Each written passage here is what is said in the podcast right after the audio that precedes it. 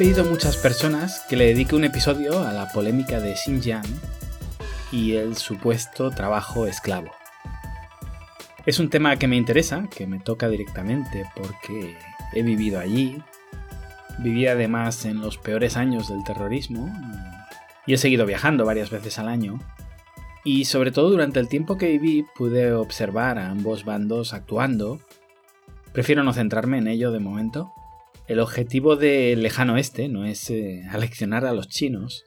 Yo llegué a China a aprender, a observar, a atender, a impregnarme de una cultura completamente desconocida para mí. No fui a evangelizar a nadie. Y si decidí embarcarme en este otro viaje, me refiero a la emisión del podcast, y hacerlo en español, no en inglés o en chino, Obviamente no tengo nivel de chino ni para una décima parte del grado de profundidad en el que quiero entrar en estos análisis. Si lo hice en español, en cualquier caso, fue para mostrarle la realidad, o mi realidad, mis vivencias, a las personas con las que comparto raíces. No tengo ningún interés en juzgar a China. Creo que no tengo legitimidad, pero sobre todo, la razón principal es que no tengo información suficiente. A lo que me dedico, y de ahí que a veces me busque enemistades, a lo que me dedico es a juzgar esa supuesta legitimidad occidental para juzgar las acciones de China.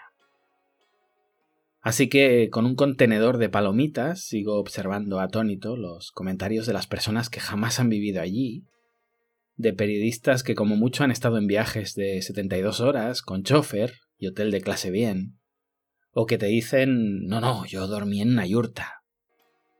Pago por la experiencia, como aquel que contrata una cacería, y en el fondo la idea es que te preparen cuatro jirafas en una parcela del tamaño de tu vergüenza para que vuelvas a casa con un par de trofeos. Cazadores de zoológico, el mundo anda lleno de ellos. Como os digo, sigo el tema expectante. Parafraseando a Warren Buffett, estoy en la orilla observando a los que se bañan, esperando que baje la marea para saber quién nadaba sin bañador. De lo que sí que os voy a hablar en este episodio es de la envidia, y voy a basarme en el preetiquetado actual, que tanto odio, pero que nos servirá para entender la aproximación. Tradicionalmente, la envidia es un sentimiento que se ha atribuido a la izquierda, en parte con razón. Siempre digo que en el ámbito del crecimiento económico hay dos maneras de ver el mundo, los que ponen el énfasis en la pobreza y los que lo ponen en la desigualdad. Dicho de otra manera, a los que les molesta que haya pobres y a los que les molesta que haya ricos. En mi caso, os voy a dar mi opinión para que me situéis y no os lleve a engaño mi sesgo. Yo creo en la igualdad moral de las personas y no creo en absoluto en la igualdad material. De hecho, tengo clarísimo que la igualdad moral en libertad lleva necesariamente a una desigualdad material, porque todos tenemos diferentes habilidades, objetivos, aversión al riesgo, capacidad de sacrificio, ambición, etc. A mí personalmente me molesta, me apena que haya pobres, no ricos. Me trae sin cuidado la desigualdad. De hecho, la desigualdad con los que tengo por encima de mí me motiva. Nunca me ha dado miedo competir. Nunca había alguien hacer algo que considerara vetado para mí. Nunca pensé que no podía acceder a esto o aquello por no tener los ojos azul celeste. Más allá de mis defectos de fábrica, no sé, no, no voy a ser capaz de jugar en el Barça o en el Madrid, Creo que no voy a conseguir nunca tirarme en paracaídas o, o dejar de ser un polo de atracción para los mosquitos. Eso ya no tiene remedio, pero las cosas que dependen de mí, ahí mis límites los decido yo. Alguno me dirá que eso lo puedo decir porque nací en el primer mundo, nací blanco, nací hombre. Algo de eso hay, es cierto. No puedo cortarme una pierna para igualarme con aquel que nació solo con una, también os digo que he perdido concursos empresariales en China frente a una empresa alemana que no era mejor que la mía, pero era alemana. He visto cómo se paraba un proyecto educativo mío porque llegaba otro finlandés, con ese aura única que tienen en temas educativos. Y así os puedo contar experiencias de 20 o 30 países que me hacían partir unos metros más atrás en la carrera. Y aún así aquí estoy, pletórico, sigo compitiendo, sabiendo que otras muchas veces gané carreras a esos alemanes, canadienses, australianos. Porque la genética o el pasaporte te da un empujón, pero al final quien tiene que correr eres tú. Lo único que les pido, eh, allá donde voy, también a mi gobierno, lo único que le pido es que me deje competir, que no me ponga palos en las ruedas y, para ser justo, que no se las ponga a los que vienen de otros lugares igualmente a competir. Ya está. Es curioso cómo la gente que se declara más anticapitalista, anticonsumista, siempre pone el acento en la igualdad de cosas. Los que se declaran enemigos del dinero se pasan el día explorando acciones para poder extraer más dinero de los demás. Paradójicamente, la ambición que tienen por el dinero es enfermiza. Y lo peor es ver a las personas que defienden esto acusando prácticamente de traidores a los que salen de la miseria, a los que se enriquecen. De joven pensaba que tanto izquierdas como derechas lo que intentaban, por diferentes caminos, era sacar a la gente de la pobreza. Pero un día entendí que no era así. Luego iré con la derecha, dejadme que acabe con la izquierda. Me sorprendía mucho ver a políticos de izquierda durante la crisis de 2008, en aquellos años, decir, es que estamos en crisis, pero el número de ricos no deja de aumentar. ¿No debería ser ese el objetivo? ¿Que los ricos no dejen de aumentar? ¿No debería ser ese tu éxito como político? Lo que querían decir, se entiende, es que había gente beneficiándose ilegítimamente de esa crisis. Ahí puedo estar de acuerdo, pero para decir eso buscaban el populismo fácil, los ricos. A mí me parece que el foco había que ponerlo en los pobres durante la crisis, no en los ricos. Pero ya digo, se entiende. Si la verdad absoluta es que todas las personas que se enriquecen lo hacen ilícitamente, para ellos, el éxito en política es que aumente el número de prestaciones sociales en lugar de que disminuya.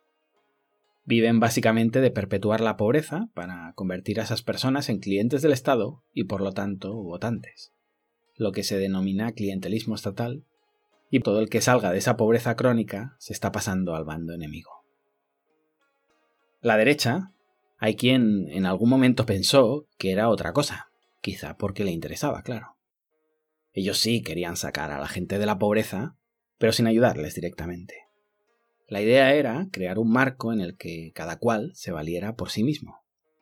Si yo he heredado una fortuna y puedo pagarme una señora de la limpieza, no te quejes, trabaja duro, porque limpiando mi casa algún día podrás tener la tuya propia, darle un futuro a tus hijos y tener una vida relativamente cómoda. Ese parecía ser el trato. En este sentido entiendo la confusión entre derecha, el conservadurismo y los liberales.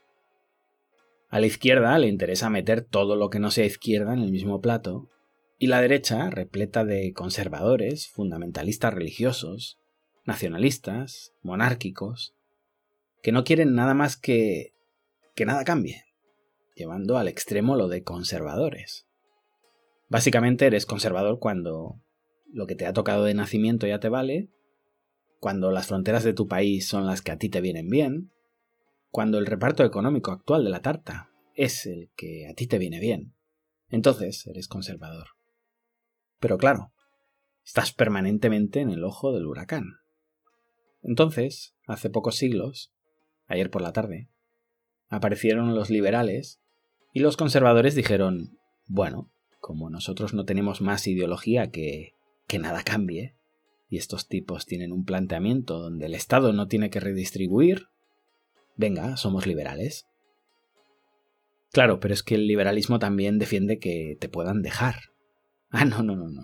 Esto rompe mi familia o mi país o rompe Europa. Es que el liberalismo también habla de libertad de movimientos.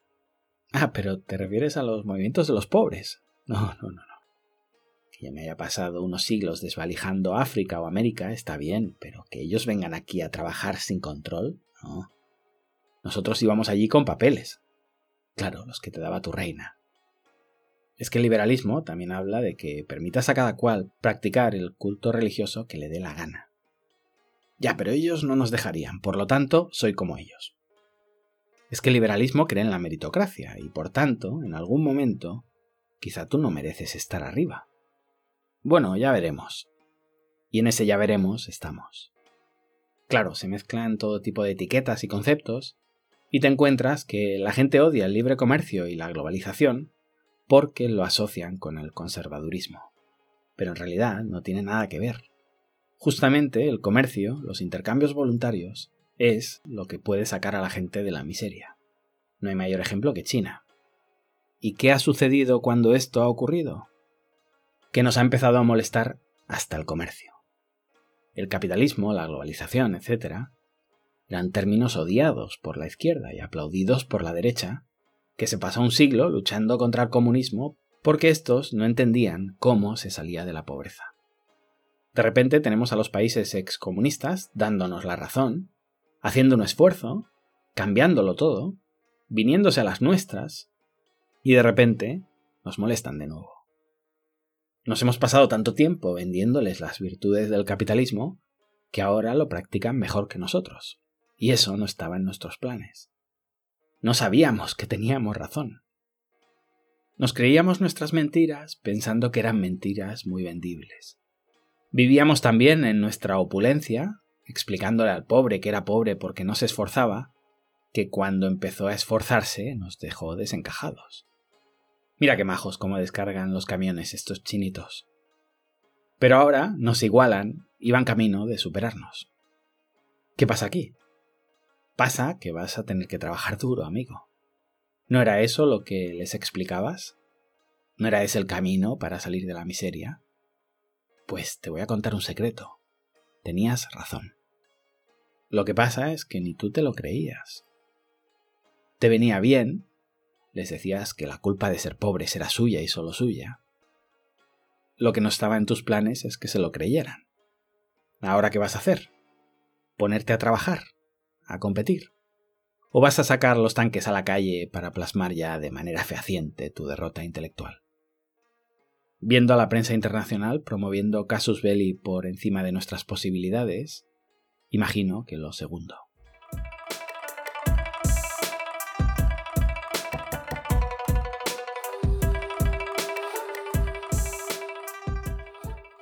Trump ha pasado como un huracán por delante nuestro y hemos salido del campo de batalla sin pararnos un segundo a hacer conteo de muertos y desaparecidos. Los americanos siguen siendo los capitalistas y los chinos los comunistas. Porque hagan lo que hagan, tenemos el preetiquetado grabado a fuego en el candado que limita nuestra capacidad de raciocinio. Lo que de verdad ha sucedido, además delante de nuestros morros, esto no se ha hecho con nocturnidad. Pero, pero es que hemos pasado páginas sin leerla, como aquellas que el profe te decía esto no entra para el examen.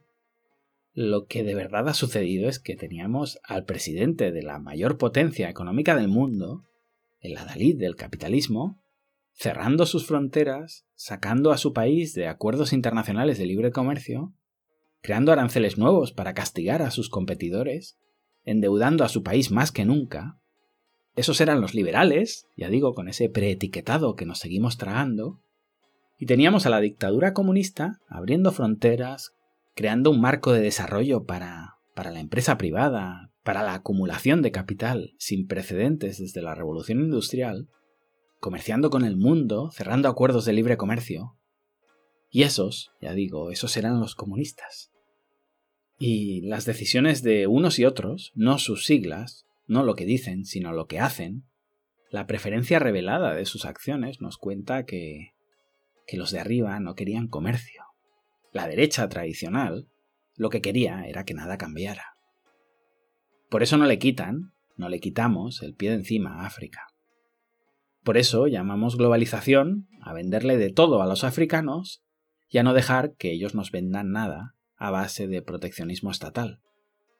Esto no es globalización, esto es hipocresía a nivel Dios. Venderles nuestros coches, pero irte a Uganda y encontrarte leche holandesa en el supermercado porque es más barata que la leche local. Es terrorífico lo que les llevamos haciendo durante toda su historia. Antes, al menos de manera honesta, con un fusil por delante, ahora con retintín presentándonos con la bandera del libre comercio. ¿Se puede ser más hipócrita? ¿Qué es lo que pasa? Que con China, pues, pues no nos ha funcionado, no hemos podido. La idea no era que uno ganara en función de su mérito. La idea era que nada cambiara. Y ese relato del mérito me vino bien durante un tiempo. Pero si los pobres se van a seguir enriqueciendo con todo ese rollo del mérito, ya no me hace tanta gracia. Antes pensábamos que la izquierda no pretendía en absoluto que los pobres salieran de la miseria. Ahora sabemos que la derecha tampoco. Para quien tuviera dudas, claro. Tampoco vivimos todos del, alimento de la prensa mainstream. Recuerdo una conversación con una conocida, no llega amiga, que me decía es que mi señora de la limpieza se va a esquiar a Suiza. Con eso te lo digo todo. Y en efecto, con eso me lo decía todo no de su señora de la limpieza, me lo decía todo sobre ella. Compartía una foto estos días en redes sociales sobre el Producto Interior Bruto de China y cómo Occidente ha empezado a molestarse con China a medida que ha ido creciendo su economía, a medida que ha ido sacando pobres de la miseria, a medida que se ha ido convirtiendo en una alternativa a la hegemonía estadounidense. El número de periodistas que ha ido apareciendo en China para hacer el trabajo sucio a lo largo de estos años seguiría una gráfica también calcada al, crecimiento de China, y el volumen de decibelios de las protestas occidentales con China va en consonancia también con ese crecimiento. Cada vez gritan más. Decía en ese post que en los años 50 y 60 China deforestaba como nunca, pero a Occidente le dio siempre igual. Nosotros estábamos haciendo lo mismo, y cuando agotamos nuestros bosques nos fuimos a deforestar los de los demás para cubrir nuestra demanda de productos. En los años 70, China contaminaba como nunca, pero a Occidente no le importaba demasiado. En todo caso, servía como argumento para meternos con la URSS. Los metíamos en el mismo saco, sin entender absolutamente nada de la relación entre China y la URSS. En los 80 y, y ya más en los 90, capitalismo salvaje.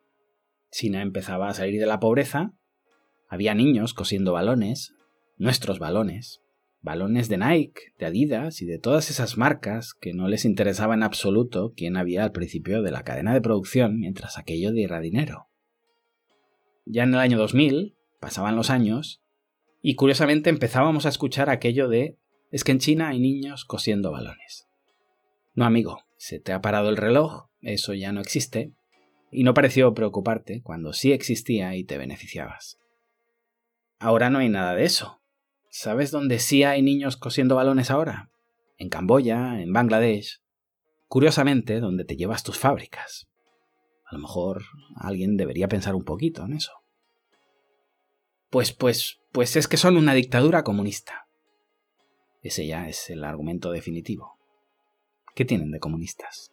¿Qué te molesta? Si cada vez hay un respeto mayor por los derechos humanos, si cada vez se parecen más a ti, al final, la sensación es que no queríais que el comunismo desapareciera, o que la gente se aviniera a vuestras doctrinas, porque a la vista está que cuando lo han hecho tampoco os ha servido. Lo que queríais era perpetuar la pobreza de los pobres y la riqueza de los ricos. Pues lo siento, el comercio era eso, satisfacer las necesidades de los demás, y quien mejor las satisfaga se enriquece. Capitalismo puro. Y fijaos, sin un Estado mundial dirigiendo la economía, sin una planificación central, con un sistema de comercio de orden espontáneo entre países, China, empezando desde cero en 1979, 40 años después, ya va ganando. Esa era la doctrina que exportabais por el mundo a sangre y fuego. A ver ahora, ¿qué hacéis? Ver a Nike, Adidas y compañía, o, o las marcas que sean, la verdad es que no estoy poniendo mucha atención, verlas protestando porque en China no se respetan los derechos humanos, vamos, no se puede ser más hipócrita de verdad. Después del dinero que han llegado a hacer estas empresas cuando realmente no se respetaban los derechos humanos. En fin, no sé si China ha sobrereaccionado, ni me importa. Me importa cómo nos molesta la falta de derechos humanos, y si no existe ese problema nos lo inventamos, cuando el país en cuestión nos empieza a hacer sombra. Una sugerencia ¿Sabéis dónde se vulneran los derechos humanos todos los días? En la India, entre otros lugares. Pero si a alguien le preocupa de verdad, todos esos periodistas que cada dos fotos que comparten contándote que la vida en China es un infierno, te comparten otras dos, disfrutando de los restaurantes de lujo, de las actividades lúdicas espectaculares en Shanghai o Beijing, porque jamás se irían un año a vivir a una aldea uigur para conocer de verdad sobre lo que hablan y dejar de decir estupideces, les recomiendo que se vayan a la India, no a Bombay o a Delhi, al interior, a las zonas olvidadas, que se doctoren de verdad en periodismo en lugar de seguir hablando de oídas, pero imagino que el plan no es ese, claro, como si lo que importara aquí fuera informar. Lo que va a suceder, lo que imagino, es que van a esperar a que India se enriquezca empieza a ser un grano en el culo de Occidente, y entonces sí, cuando ya se empieza a vivir bien allí, y el territorio se llene de periodistas oportunistas que quieren informar del tercer mundo solo en los lugares donde ya hay burbujas para vivir como en el primero, nos empezarán a contar las miserias del país para intentar ganar en el papel impreso lo que sus empresas son incapaces de ganar en el terreno de juego compitiendo. Decía toda la vida quejándonos de que a la izquierda en realidad le molestaba que los pobres salieran de la miseria, y ahora sabemos, los que no lo sabían, que a la derecha le molesta lo mismo. Pues esto solo lo solucionáis compitiendo o con una guerra.